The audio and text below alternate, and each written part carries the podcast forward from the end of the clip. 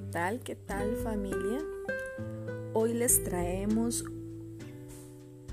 un nuevo tema sobre un valor muy importante que se está perdiendo en la sociedad y al cual se le conoce como el valor de la ternura.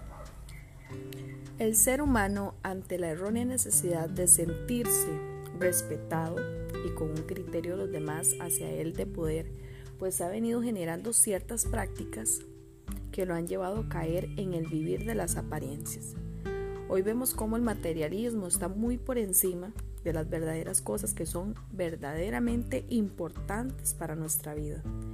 Entre ellas, ¿qué podemos mencionar? Bueno, la familia, las amistades, generando, bueno, de esa forma una pérdida de valores que son pilares para nuestra sociedad de empatía y amor al prójimo.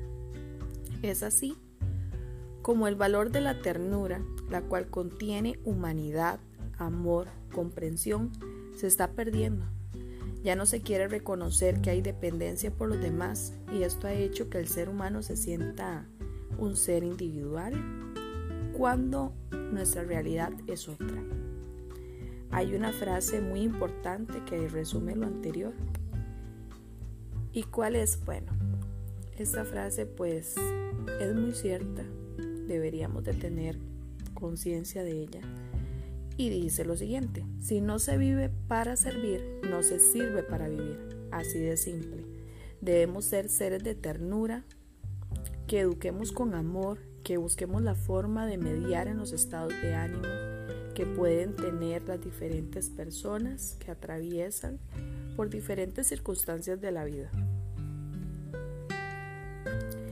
Es importante recalcar que como seres humanos podríamos crear muchos sentimientos por parte de las demás personas hacia nosotros, pero ese tipo de sentimiento va a estar siempre en nuestras manos, en nuestra forma de actuar y tratar a los demás. Si actuamos con ternura, posiblemente a lo largo del tiempo recibiremos muestras de cariño que podremos continuar atesorando en nuestro corazón. Ser tiernos no nos hace más débiles, no, simplemente nos hace más humanos. El mundo necesita que la ternura no se perciba como fragilidad, que por ejemplo el género masculino deje atrás esos estereotipos y sin problema alguno pueda brindar y recibir ternura.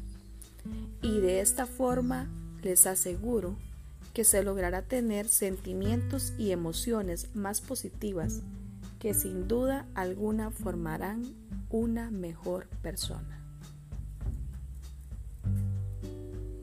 Ahí les dejo la inquietud.